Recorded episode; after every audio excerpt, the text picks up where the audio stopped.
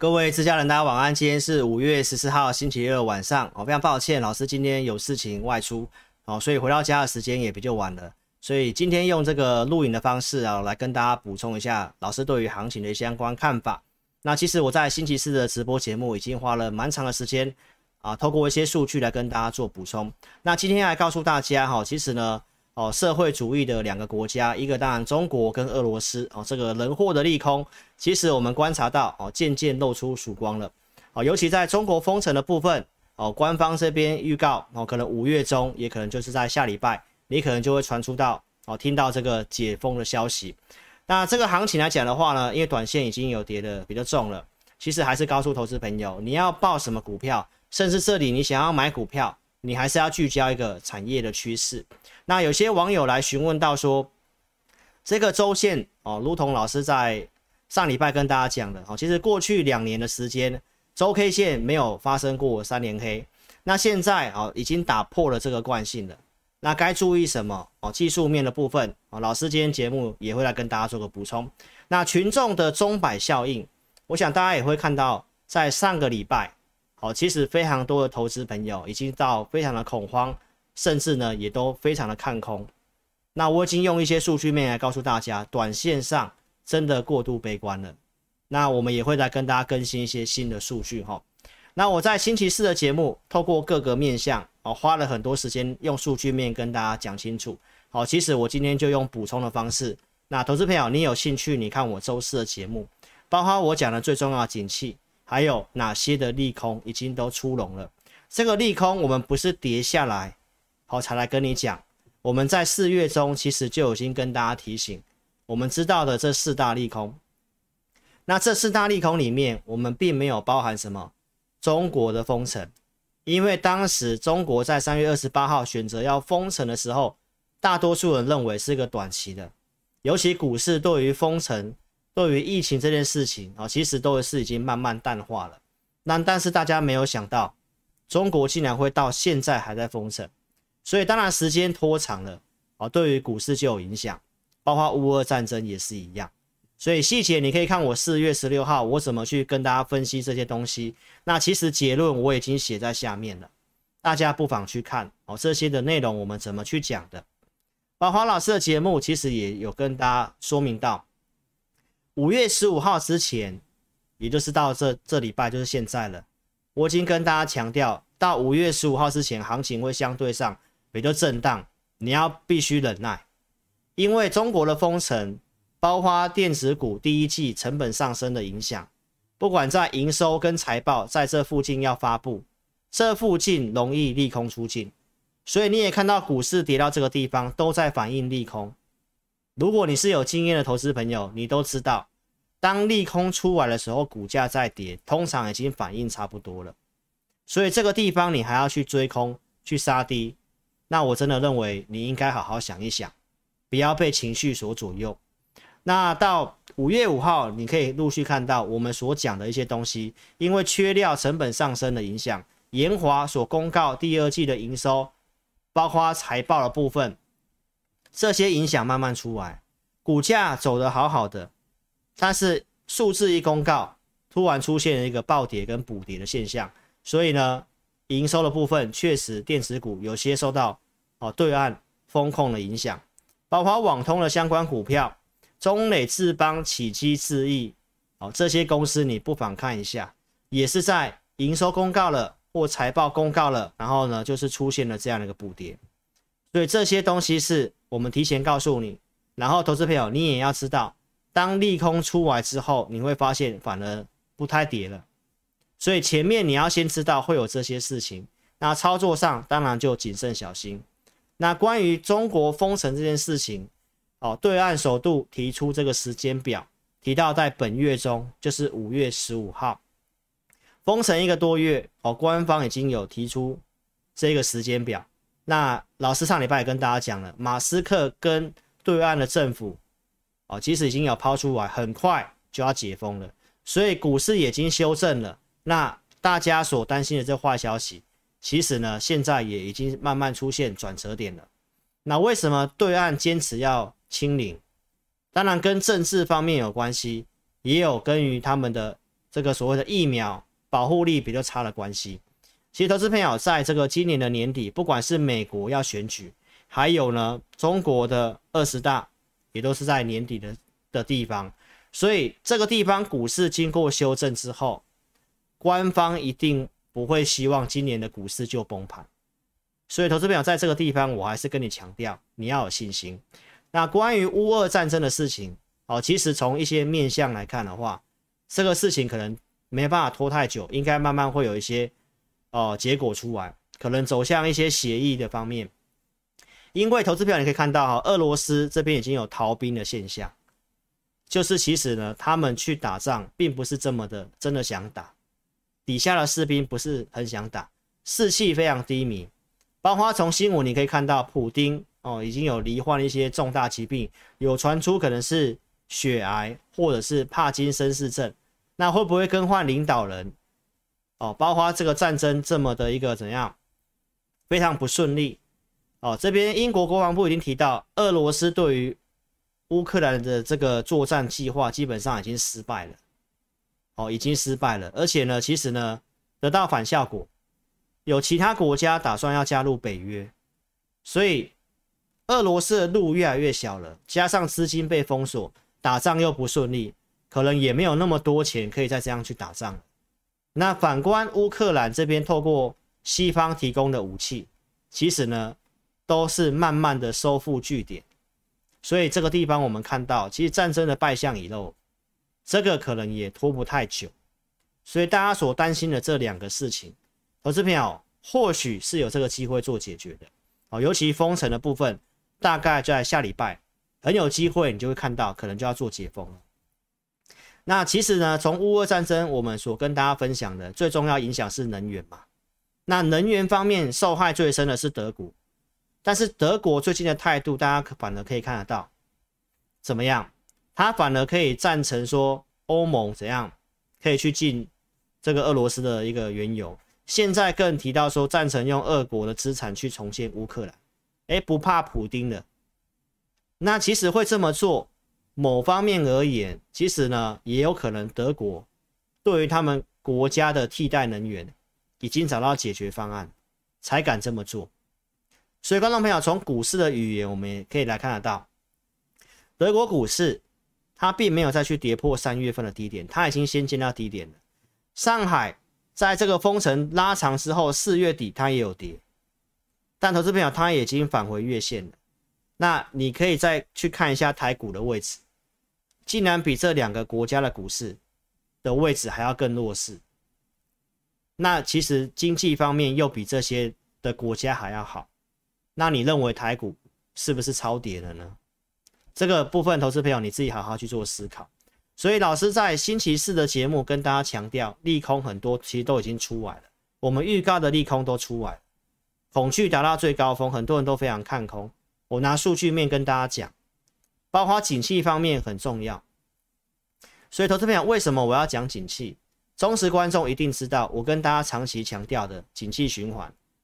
其实呢，股市最后跟经济的方向是最高度相关的。如果景气还在一个往上的部分，我们是跟大家强调，你去找产业趋势股来做操作。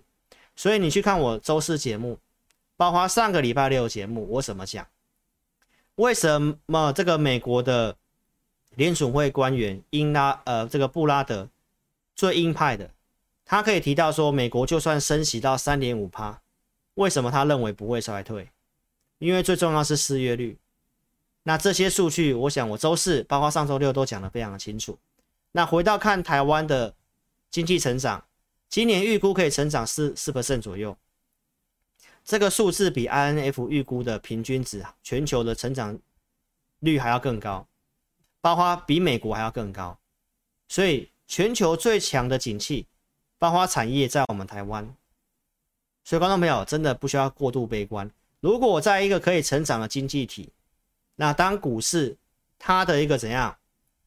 评价面？又跌到相对很偏低，比过去五年、十年，比二零二零年当时三月份新冠肺炎股灾最低点的时候还要更低。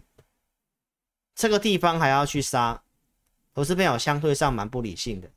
老师在周二也提出我们独家数据来跟大家分析，台湾五十重要的股票去预估，如果全部打到最低的本益比的地方，在一万六千一百点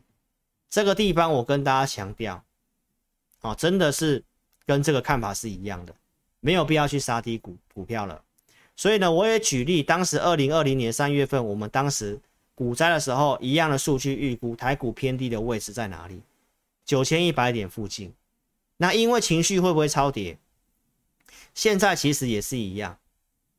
投资朋友，所以到这个下面的区域，我上礼拜跟大家强调，这个礼拜无论如何，你忍耐一下，你忍耐一下。那到现在，投资朋友，下礼拜开始，如果这些利空都慢慢的淡化了，那你在这个地方把股票砍掉了，相对上一定会后悔的。那我们讲一下景气循环为什么重要？我周五的文章其实都已经有跟大家分享了。投资朋友，景气跟股市很少直接 V 型反转，一定有迹象。好，过去你可以看得到，下面我们在周四跟大家分享过，我们对于景气的循环的看法。有些网友提出说，等到基本面数字很差的时候，股票都跌了，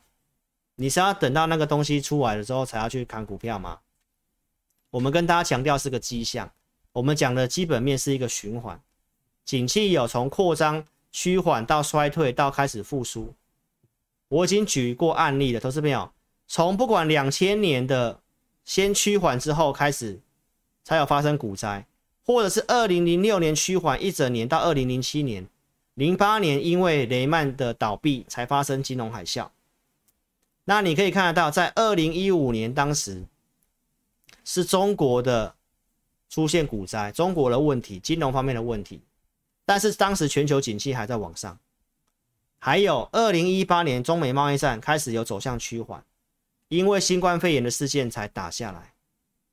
所以，投资朋友，我要告诉大家，从这个图表到现在的一个美国股票市场，包括台股也是一样。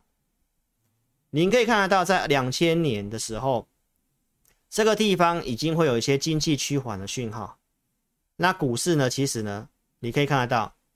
相对上，你都会有时间慢慢去调整。二零零六年的时候就有出现趋缓，到零七年一整年，投资朋友，股市还在涨，所以不是趋缓就一定要跌。更何况你是老师的忠实观众，你都知道，联准会这样去打压，从经济景气的扩张慢慢走向趋缓。但是，投资朋友，你要处理股票，都会有时间去处理。再来看这个段，从二零一八年的这一段到一九年这一段，二零一八到一九年这一段，这段时间已经在升息，而且当时也在做缩表，行情其实也是震荡会走高，震荡会走高。所以观众朋友，这里其实也是一样，经济景气它不会 V 型反转，你会有充裕的时间慢慢去看，慢慢去调整。所以这里的一个短线的急跌。观众朋友，你先不要去想它会直接 V 型下跌，这是要告诉大家的事情。那大家怕升息的事情，我想我都已经告诉大家过了哦。联总会这些放话是为了要让景气降温，实际的做法可能没有你想象中的这么鹰派，因为股市也真的降温，也都跌了，很多的股民的财富缩水了，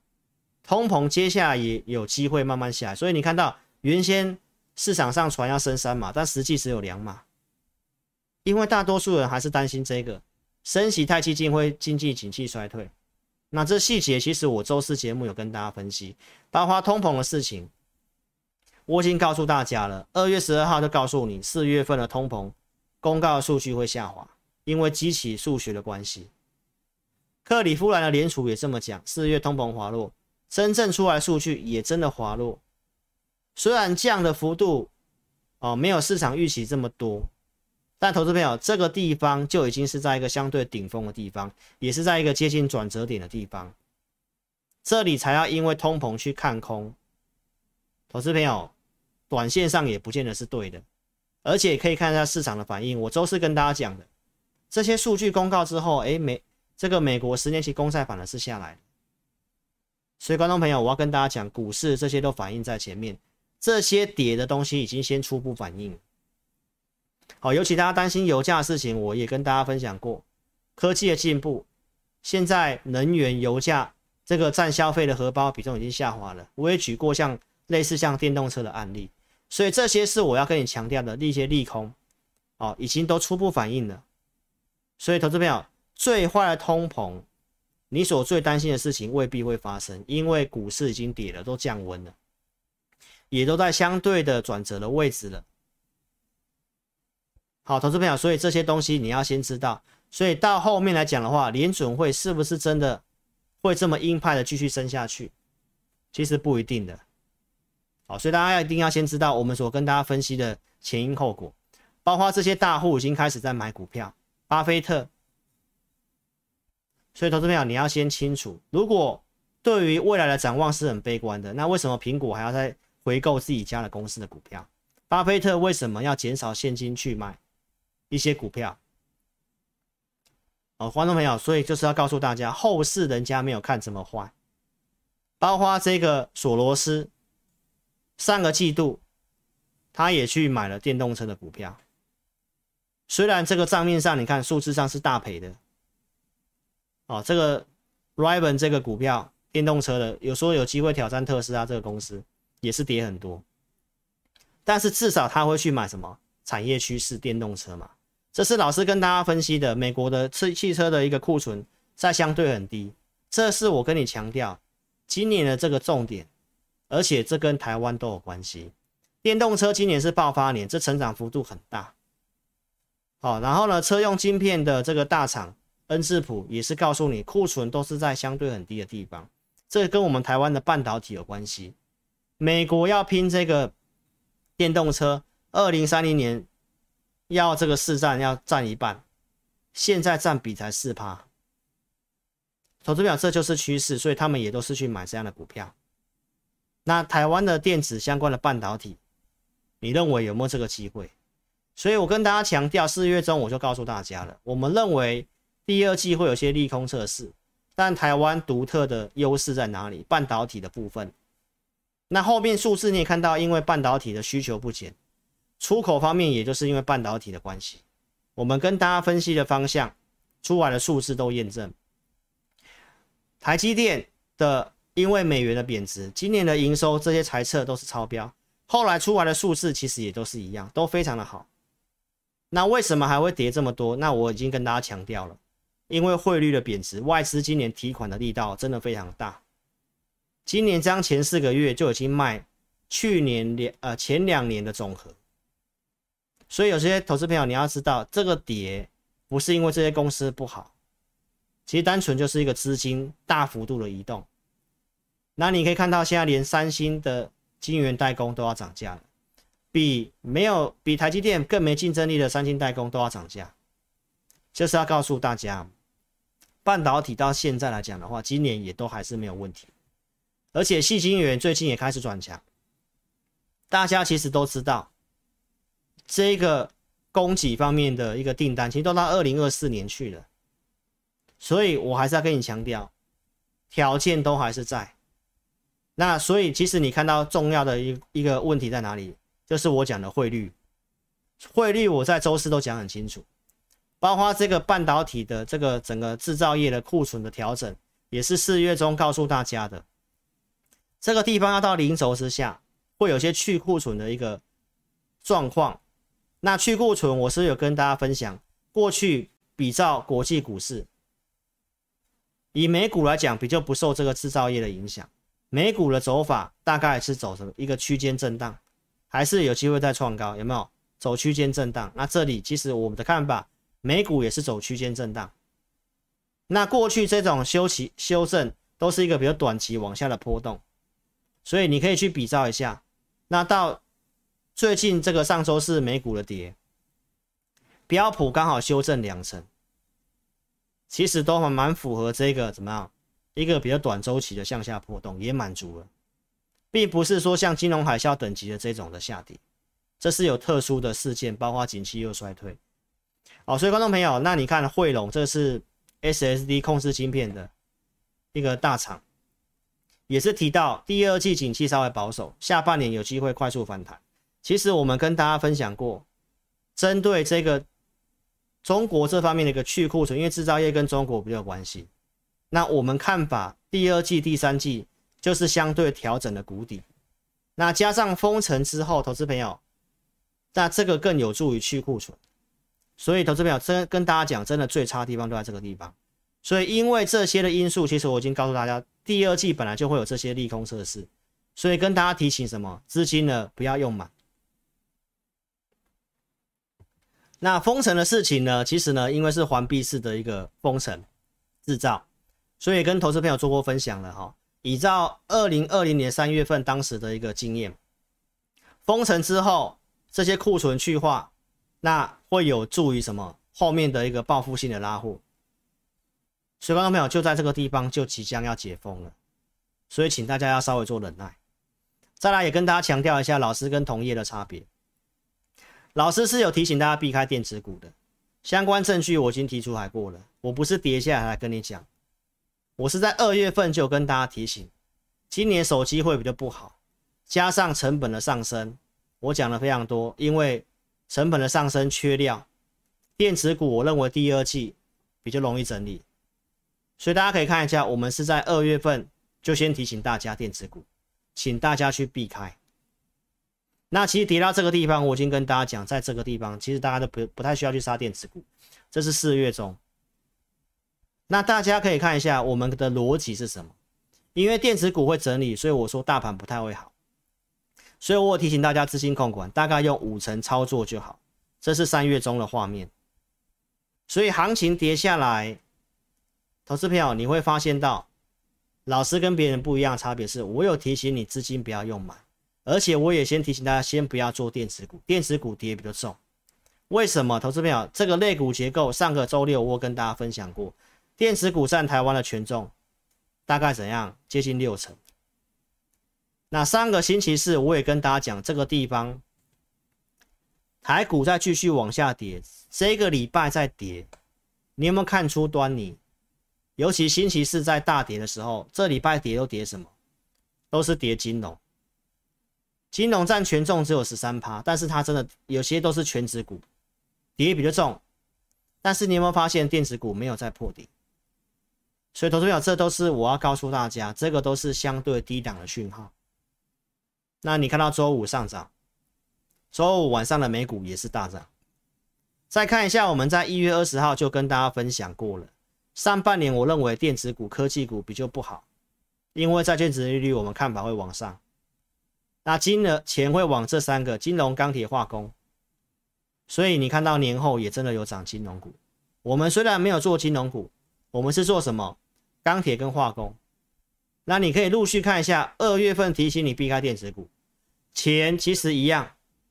是涨什么？我们讲的相关的化工，直到四月二十三号。包括我们讲的钢铁也是一样，跌电子股涨钢铁股，直到四月十六号。那为什么四月十六号之后钢铁股补跌？所以投资朋友这个地方，我真的觉得大家有时候可以先想清楚，把一些东西看懂。至少今年一到三月，包括到四月中，老师所跟你分析的东西，跟空头老师实际去放空的，三四月强势回补。投资朋友，就我们了解，空单要有绩效，大概是最近这一个月，四月中这个之后的补跌，很多前面放空的，因为强势回补都被嘎在相对高点，所以观众朋友，这里我还是要跟你讲，我们分析是有逻辑的，那我们也不会因为这一个从四月中到现在五月中这一个月的挫败，然后就去怎么样，就去气馁。观众朋友，因为后面这是因为中国封城拉长的影响，这是人为因素，但是这个人为因素已经要慢慢解除了。我们可以看得到这个全球第二大的钢铁大厂，他怎么说？其实呢，他告诉我们，目前市场市况钢铁来讲还算是强劲，但是今年的钢铁销量因为这个乌俄战争跟中国封城稍微萎缩，但是长期的基本面展望还是很好。因为这些基础建设要推，同时他也真的提到，因为中国大陆钢铁，因为这个封城真的稍微影响到防疫的限制，所以观众朋友，当然这个跌，四月中这个跌，是因为中国的封城比大家预期更长，稍微影响到之后去做补跌。但这个都是短期事件，跟去年的这个恒大事情是一样意思。好，所以观众朋友，这个地方我们还是跟大家强调，既然利空已经反应，而且也要解封，那钢铁股我们认为先不要这么悲观。尤其有这些措施，一四五的重大工程要做，中国也放钱，而且习大大要求今年的 GDP 成长速度要超过美国，所以这个是接下来会用力要去发展的事情，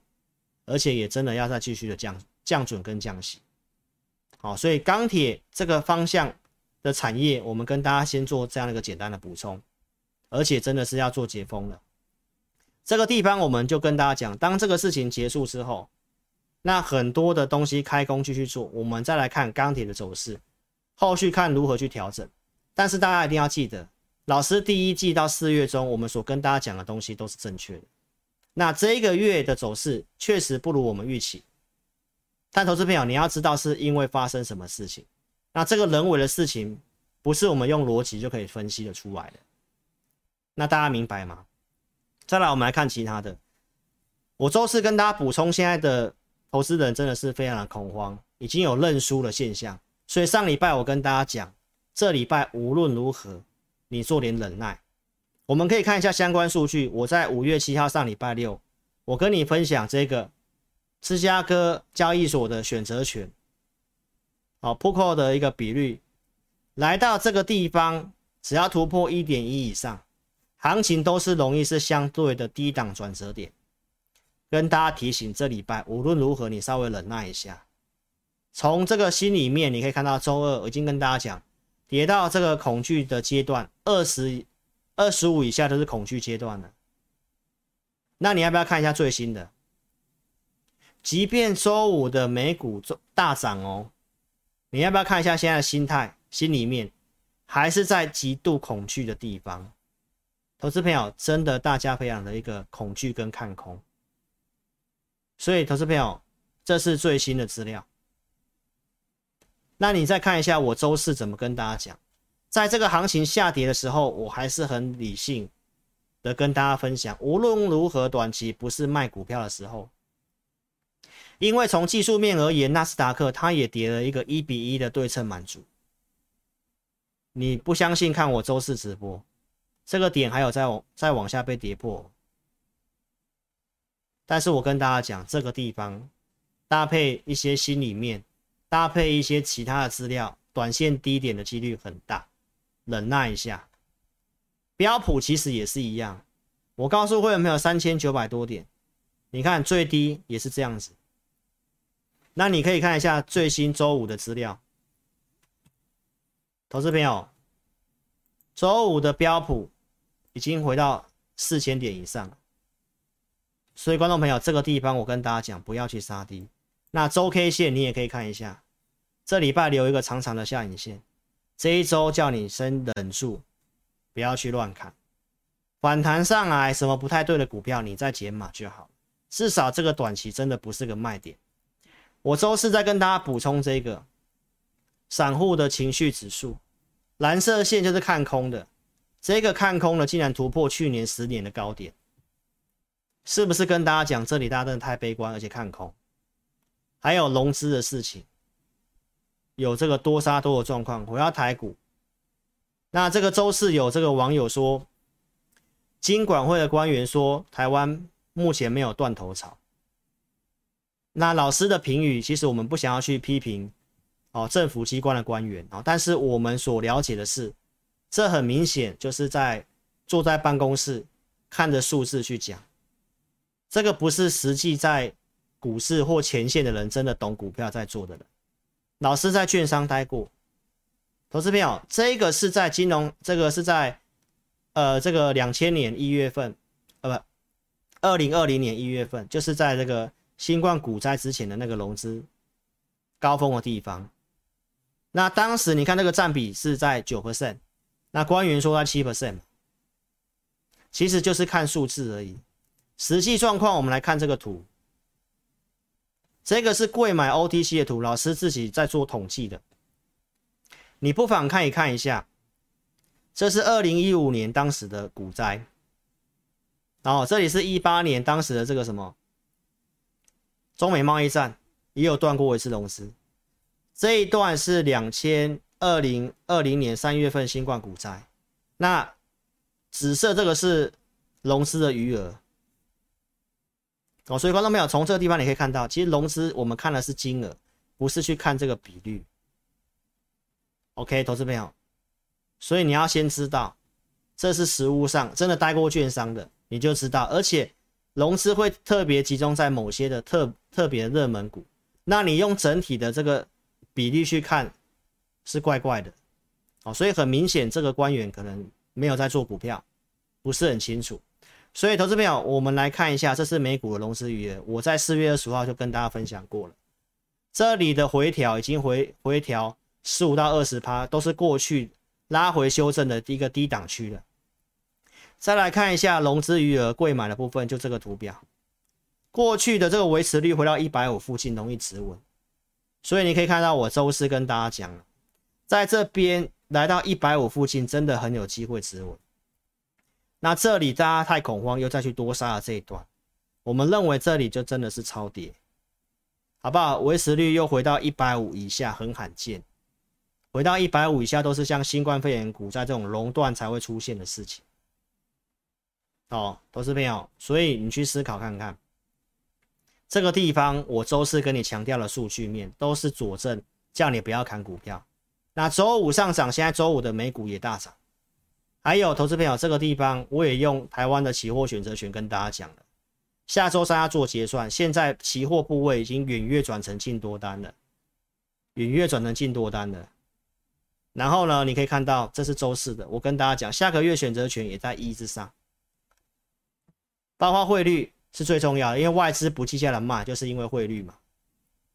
你可以看到，在这个地方，四月二十八号，我认为在这个地方一百零三靠近一百零四的美元已经反应初步到位了，还有些迹象我要告诉大家，这都是经验谈。央行在这附近二十九块八到三十块这附近的台币。已经开始进去逐贬了，央行已经出手了，这就告诉大家，将来台币可能会在这个地方横一段时间，外资可能就不太会再卖。那你看到周五的台股，外资金开始转买超了，而且投资朋友你要看得到，当时为什么会台积电不计价的卖，卖了两百亿美金，所以他们开始进场去，央行开始怎样去逐贬。其他亚洲的国家，中国、日本、韩国的央行，这个新闻我相信大家也知道。所以不止我们台湾的央行，中国、日本、韩国都已经觉得美元这个涨已经涨得到差不多程度了，再涨他们觉得也受不太了。所以你看到央行，我们央行做什么事情，别人央行也这么说。还有投资朋友，股市跌到这里，鲍威尔又出来讲话。这都是告诉大家，美元暂时性会停顿。不相信，你可以看一下周五美元的报价。所以，影响台股的一些股市的一些重要因素，我都跟你分享。中国的封城暂告段落，那汇率这边各个央行都开始做一些逐贬的动作，所以这个地方是一个短期转折点，告诉大家不要悲观。而且从技术面而言，投资朋友，这个地方这条线是年线。年线跌到一定幅度的乖离率了，这个地方你要去看空，你要在这里去追杀股票，非常的不理性。那行情的看法，我想我年初跟大家讲，我们原先看法是在一个区间箱型，在这个礼拜跌破了，在这礼拜之前其实都是守住区间箱型下缘。那跌破之后呢，我节目有跟大家分享过，哦，跌破当然比较不好，因为技术面会转弱嘛。所以，投资表这里的操作，短线不要杀低，上去怎么调整股票，怎么操作，有没有机会走回升？当然有很多东西要去做追踪跟观察。所以这里的操作提醒大家，你还是跟上专业的调整。有个股的问题，这里不要杀，上去什么股票是不对该卖的，你可以来寻求我们协助。那第二季方向，我想我节目跟大家讲很清楚的，传产股相对比较有利，电子股有哪些方向，我觉得可以，但是你要用布局的角度，因为已经到五月中了，第二季财报在八月中公告还是会影响，所以这行情上去还是会再下来，会上下的一个整理一段时间。乌俄战争如果包括像中国的事情，如果真的如预期可以在最近有机会解决的话，那当然，这个景气方面不要被太拖长的影响，绝对是有回升的机会。所以这里你要买股票，你要找进可攻、退可守的。那第二季相对上比较不受到一些影响性数字的，那我们认为在传产部分蛮有机会的，所以都可以搭配做操作。认同理念，你可以跟上我们操作。资金充裕的，邀请你可以加入老师的会员。好，那看节目操作不要跟单，我们跟大家分享我们看好的方向。那操作部分。包括我老师的会员服务，我们只有两组会员，扣讯带五档股票以内，然后我们会准备投资名单，看好了股票会准备投资名单，方向其实我都在节目上都有分享。那我们也是从这些方向里面找股票，找符合老师系统架构股票，放在我们会员专区里面。那我们持股有空间，我们就会带会员买进跟卖出。所以观众朋友，你可以看到我们所讲的方向，比如说像电动车的贸联，四月十八号讲的。所以我节目跟大家讲电动车相关有机会的股票，我们也都是有放在投资名单给我们会员。这个是贸联。再来，投资朋友，四月底要龙狮断头那一段，我也跟大家预告，龙狮断头有些产业趋势股超跌了，被龙狮断头是一个进场机会。当时我选了五档股票，四月二七要给我的会员，